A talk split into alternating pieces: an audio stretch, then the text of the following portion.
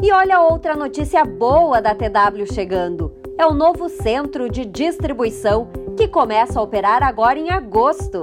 São 52 hectares com 8 mil metros quadrados de área construída e 68 docas, o que vai agilizar as coletas e as entregas. E para vocês, motoristas, as dimensões do pátio foram projetadas para facilitar a movimentação dos veículos, com padrões acima dos exigidos. Bacana, né? Continue ligado nas músicas e nas informações aqui no programa TW na Estrada.